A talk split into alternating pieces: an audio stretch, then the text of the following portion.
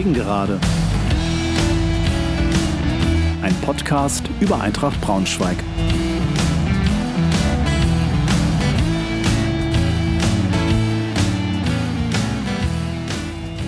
Hallo und herzlich willkommen zur 24. Folge meines Podcasts. Ich freue mich sehr, dass ihr wieder dabei seid. Wegen der Corona-bedingten Spielpause der dritten Liga habe ich begonnen, Texte von Autoren vorzulesen, die sich mit dem Thema Eintracht bzw. Fußball beschäftigen. Ich setze dies in loser Reihenfolge fort. Nach den ersten beiden Folgen mit Lars Dobertin und Gerald Fricke hört ihr in dieser Folge einen Text eines weiteren Braunschweiger Autorenurgesteins, nämlich Frank Schäfer. Frank hat nicht nur gemeinsam mit Gerald Fricke die genialen Bände Die goldenen Siebziger, ein notwendiges Wörterbuch sowie Petting statt Pershing, das Wörterbuch der 80er geschrieben, sondern als vielschichtiger Autor Bücher und Essaysammlungen zu verschiedenen Themen wie Literatur und Musik veröffentlicht.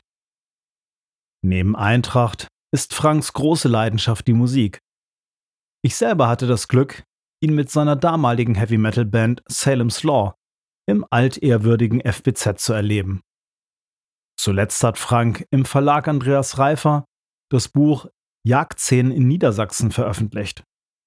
Frank schreibt außerdem regelmäßig für die Neue Zürcher Zeitung, Junge Welt und Taz sowie für die Zeitschriften Rolling Stone, Titanic und Konkret. Von ihm lese ich heute 2 zu 0 aus dem Buch Blau-Gelb-Sucht, ein Eintracht Braunschweig-Fanbuch, herausgegeben von Axel Klingenberg im Verlag Andreas Reifer.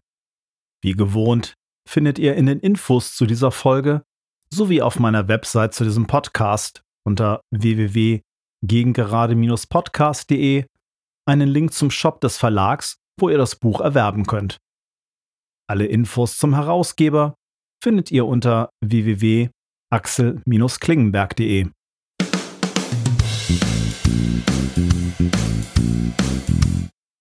Zwei zu null von Frank Schäfer.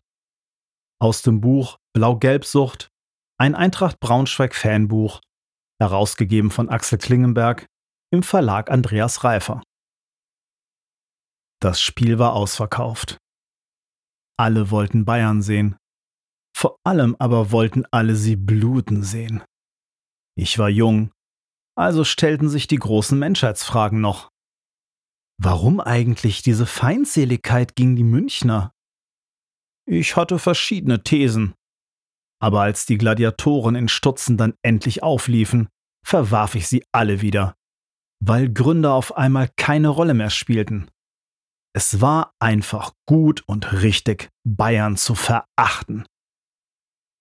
Mein Bruder hatte früh genug drei Karten besorgt. Für sich, mich und seine Freundin Manuela. Ménage à trois? Gibt meistens Streit, das weiß man ja. Aber in diesem Fall war alles ganz unbedenklich. Mein Bruder ging seit seinem ersten Lehrjahr mit Manu, arbeitete mittlerweile bei VW, fuhr einen schwarzen Golf GTI mit Rallye-Felgen war also das, was man seit ehedem auf den Dörfern im Regierungsbezirk Braunschweig eine gute Partie nennt. Und zudem sieben Jahre älter als ich. Nein, ohne Koketterie. Ich 16-jähriger, Schnauzbartragender, hängeschultriger, schwermetallsüchtiger Oberstufler, der sich jeden Tag aufs Neue wunderte, wo einem überall Pickel wachsen können, sah keine Sonne gegen ihn. Und wenn ich es recht bedenke, sah ich die nie, auch später nicht, als glattgesichtiger Adonis mit Chippendale-Mähne, der die Leadgitarre der famosen, ihrer Zeit weit voraus eilenden Prog-Metal-Band Salem's Law, na, sagen wir es mal diplomatisch, bearbeitete. Ich rechnete mir also wirklich keine Chancen aus bei Manuela. Sie war zwar nur fünf Jahre älter als ich, aber in den Wochen und Monaten zuvor nicht im mindesten interessiert gewesen. Ich schob es auf den GTI. Oder aber das, was lief zwischen ihr und Bruderherz, war echte, klebrige, saftspritzende Liebe. Jedenfalls gab sie mir sogar das Mixtape, das ich ihr aufgedrängt hatte. Diesen BASF 1090 Chrom Hammer mit den allerneuesten, wirklich allerfeinsten New Wave of British Heavy Metal Preziosen von Raven, Vardis, Wolf, Moore, Praying Mantis, Tigers of Pentank und Tank freundlich, aber entschieden zurück. Klingt ja alles gleich. Irgendwie so ACDC-mäßig. Spätestens da war ich raus aus der Nummer, fügte mich in die Rolle des introvertierten, netten kleinen Bruders, dessen große Zeit schon noch kommen werde. Was sich dann als größte Rock'n'Roll-Lüge entpuppte und freute mich schlecht auf das Match.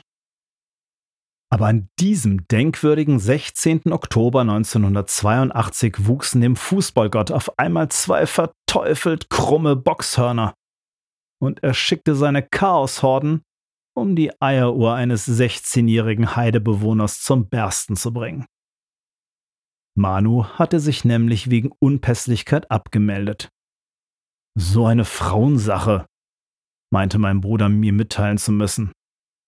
Stattdessen sollte ihre gerade volljährig gewordene Cousine Christine einspringen. Cousine Christine. Wie das klang. Ich hatte mich bereits verliebt in die Frau. Wir fuhren vor. Mein Bruder hupte dreimal, jetzt hörte ich, dass er auch seine Hupe getunt hatte, und sie kam prompt aus dem Haus gelaufen. Das sah echt klasse aus, wie sie lief, gar nicht wie ein Mädchen. Sie hatte ihre langen schwarzen Haare hochgesteckt, so dass man ihre Pocahontas-haften Wangenknochen besser sah, und den blaugelben Schal. Ich sprang hinten auf die Rückbank. Ich begrüßte sie mit Hallo, Cousine Christine, und sie grinste gut aufgelegt und tippte meinem Bruder auf die Schulter. Geile Felgen! Ich hatte ein Mixtape vorbereitet mit toffem neuen Stoff und nur leiser gedreht für die Begrüßung. Nach einem leichten Rechtsdreh eroberten sich Krokus mit Save Me wieder die Lufthoheit. Und sie tippte meinem Bruder nochmal auf die Schulter. Geil! Sind das ACDC? Da musste ihn fragen. Aber mich musste sie nicht mehr fragen. Ich erzählte ihr alles, was ich wusste von Krokus und ACDC und noch ein bisschen mehr, masselte sie so richtig zu. Und sie wollte auch alles ganz genau wissen, schien an Riot interessiert zu sein, die danach kam, Restless Breed vom gleichnamigen neuen Album. Längst nicht mehr so gut wie Fire Down Under, aber trotzdem. Dann Rods Wild Dogs, Mothra von Anvil, nicht so ihr Ding. Auch nicht Restless and Wild von Accept. Warum nicht? Keine Ahnung. Gefiel ihr halt nicht. Na, man konnte nicht alles haben. Halt mal die Fresse jetzt, wir fahren zum Fußball, meinte mein Bruder irgendwann. Und jetzt nahm das Gespräch tatsächlich eine ungute Wendung. Auf einmal wurde absurd unwichtiges Nerdwissen verlangt. Denn Christine hatte nicht nur den Eintrachtschal locker umhängen, sondern schien sich wirklich ernsthaft zu fragen, ob Ronny Worm nach seiner fast zweimonatigen Verletzungspause schon wieder 100% abliefern könne, ob Trainer Maslow statt Peter Geier den Heiner bringen würde. Sie meinte Heiner Pahl, der aus ihrem Dorf stammte. Und wen man auf den am Mittwoch noch so erfolgreichen Kalle Rummenigge ansetzen mochte. Während mein Bruder diverse Details ergänzte, Trippbacher schaltet Rummeniger aus. Ich sag's euch, der schaltet den nicht nur aus, der schaltet den regelrecht ab. Nickte ich nur noch und tat so, als wäre dieser Quatsch irgendwie von Belang. Wir nahmen einen weiten Anmarsch auf uns, weil mein Bruder seinen GTI nicht auf dem Stadionparkplatz stehen lassen wollte. Sportwagen haben die auf dem Kieker. Am Eingang berittene Polizei blau-gelbe Grüllgrüppchen. Zieht den Bayern die Lederhosen aus. Man kannte das. Geil, ich freue mich schon, sagte Christine. Aber dann wurden wir erstmal von männlichen Ordnern abgetastet. Auch sie. Na, das war jetzt eklig, oder? Christine winkte ab. Das müssen die machen. Neulich bei einem Kumpel von mir haben die mal Chakos sichergestellt. Ich wartete auf das Ironiesignal, aber es kam nicht. Die Frau war hart drauf. Vermutlich sogar härter als ich. Mein Bruder spendierte eine Rutsche Bier und Jägermeister. So gestärkt drängelten wir uns durch die schon ziemlich vollgestellte Gegengrade hinein. Nee, hier könnt ihr nicht stehen bleiben, rief eine Stimme hinter uns. Sagt wer? Meinte mein Bruder, ohne sich umzudrehen. Ich und meine fünf Kumpels hier. Das leuchtet ein. 31.000 Zuschauer hatte der Stadionsprecher gerade gezählt. Volle Hütte, nickte Christine zufrieden. Das Spiel lief schon eine Weile, aber noch tasteten die Mannschaften sich ab. Und wir uns auch. Ging gar nicht anders bei der Enge.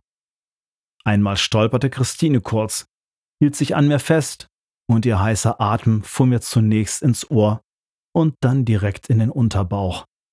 Es machte Spaß, zumal Vorstopper Bruns, Libro Hollmann, Pferdefranz, Michael Geiger und der Heiner hinten ebenfalls dicht gestaffelt standen. Rummenigge bekam tatsächlich keinen Stich gegen Trippacher. Hab ich euch doch gesagt, der schaltet den ab. Und Dieter Höhnes, Höhnes, ha, ha, ha, war noch kein einziges Mal im Ballbesitz. Ronny, der ist wieder voll da, Worm, schoss sich nach 20 Minuten ein bisschen warm. Erstmal nur ein bisschen. Aber dann kam plötzlich doch Stimmung auf. Flanke von Merkhofer. Gestrecktes Bein! schrie Christine. Osman, die Sau! Rief mein Bruder. Das Pferd meinst du wohl, bei dem Namen? Egal, der muss runter, muss der. Es gab Freistoß an der Strafraumgrenze. Was macht denn der Rummenigge da? Wie angestochen, bestätigte Christine, und die beiden sahen sich kopfschüttelnd an. Ich musste mir was einfallen lassen. Hm, der muss auch runter. Rummenigge riskierte den bekannten Frühstart, würde es ein paar Stunden später in der Sportschau heißen. Tatsächlich stellte er sich ganz rechts in die Mauer und rannte mehrmals dem Ball wie tollwütig entgegen, bis Schiedsrichter Udo Horeis seinem Vormucken mit einer gelben Karte ein Ende setzte. Na endlich! Aber dann streichelte Geiger den Ball sanft mit der Sohle. Ronny Worm kam gelaufen, zog ab genau in die Lücke, die Rummenigge durch sein abermaliges Hinausstürmen in der Mauer hinterlassen hatte. Und wie eine erschreckte Forelle zappelte das Leder plötzlich im Netz. Offenbar war da nichts zu halten für den naturkrausen Jean-Marie Pfaff. Wir drei lagen uns in den Armen. Pures, unverschnittenes Glück explodierte in meinem Gehirnkasten, als sie mir um den Hals fiel, sich an mich schmiegte. Viel länger als bei meinem Bruder. Oder bildete ich mir das nur ein? Nein, meine Jugend und mein guter Musikgeschmack sprachen eindeutig für mich an diesem Wochenende, das endlich einmal mehr sein würde als die Summe der Tage.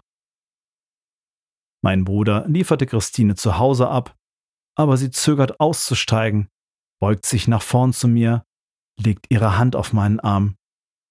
Willst du noch mit reinkommen? Ich dachte, du würdest nie. Der Halbzeitpfiff zerschnitt diese Weichzeichnervision in zwei saubere Hälften. In der Pause kroch ein langer blau-gelber Lindwurm aus dem Stadion, um sich mit Erfrischungen zu versorgen. Wir einigten uns darauf, bis zum Wiederanpfiff zu warten. Antizyklisches Saufen nannte das mein Bruder. Die zweite Hälfte begann dann aber gleich mit so viel Elan, dass wir es prompt vergaßen. Hier wurden jede Frau und jeder Mann gebraucht, denn die Bayern, vor allem Paul Breitner und Kalle Del Haie, drehten auf.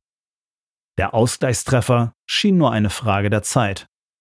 Breitner riss das Spiel förmlich an sich, war ein ewiger Unruheherd im vorderen Mittelfeld, verteilte die Bälle und schoss aus allen Lagen, aber er traf nicht das Tor. Auch seine Kombattanten nicht. Und wenn doch, dann stand da immer Bernie Franke, der heute Morgen aufgestanden war mit dem erklärten Ziel, Bayern München zu demoralisieren. Und was sich ein Mann wie er in den Kopf setzt? Es war noch eine Viertelstunde zu spielen, da wandte sich mein Bruder lachend zu uns. Die Bayern sind so blöde. Die schießen heute keins mehr. Außerdem habe ich Brand. Er schickte sich an, loszugehen, aber ich hielt ihn zurück. Nee, lass mal, du hast eben schon bezahlt. Mein Vater hatte mir einen Zwanziger zugesteckt, damit ich auch eine Runde ausgeben konnte. Eigentlich wollte ich den sparen, um mir das Debüt dieser neuen Kasper-Truppe zu kaufen, Twisted Sister. Sie sahen zwar aus wie Tunden, klangen aber ganz und gar nicht so. Motorheads Fast Eddie Clark hatte sogar ein Solo beigesteuert aber auf einmal schien mir Under the Blade nicht mehr so wichtig.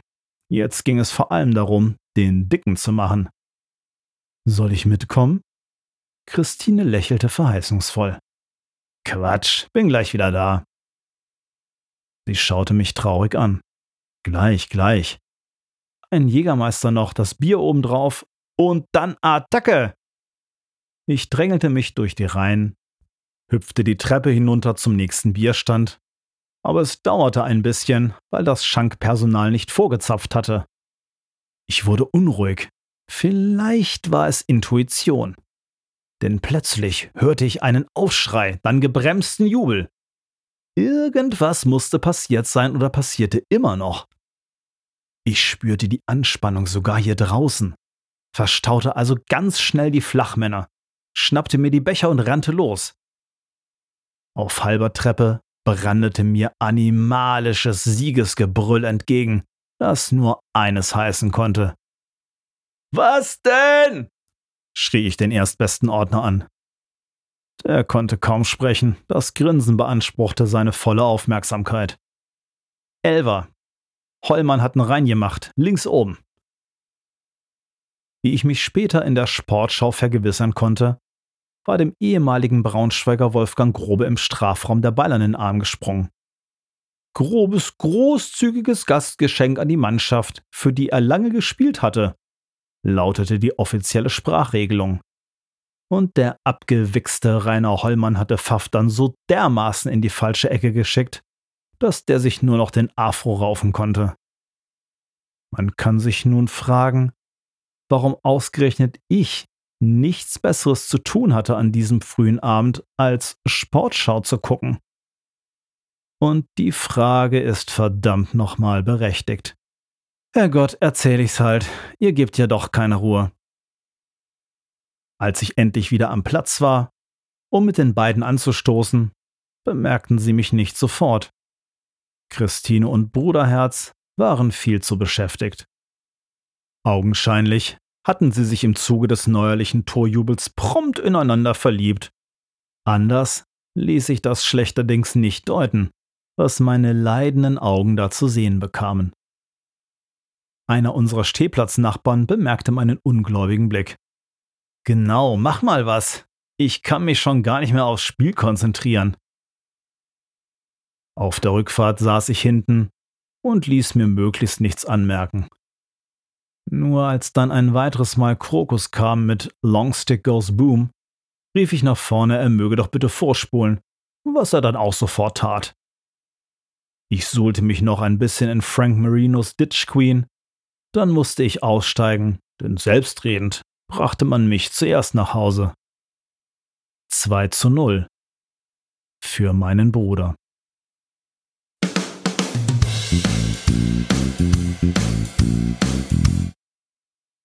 Soweit also 2 zu 0 von Frank Schäfer. Hier noch einmal der Hinweis auf die Website des Verlags www.verlag-reifer.de, Reifer mit Doppel-F, sowie die Website des Herausgebers www.axel-klingenberg.de. Ich hoffe, ihr hattet ein bisschen Spaß und seid auch bei der nächsten Lesung wieder dabei. Tschüss, macht's gut!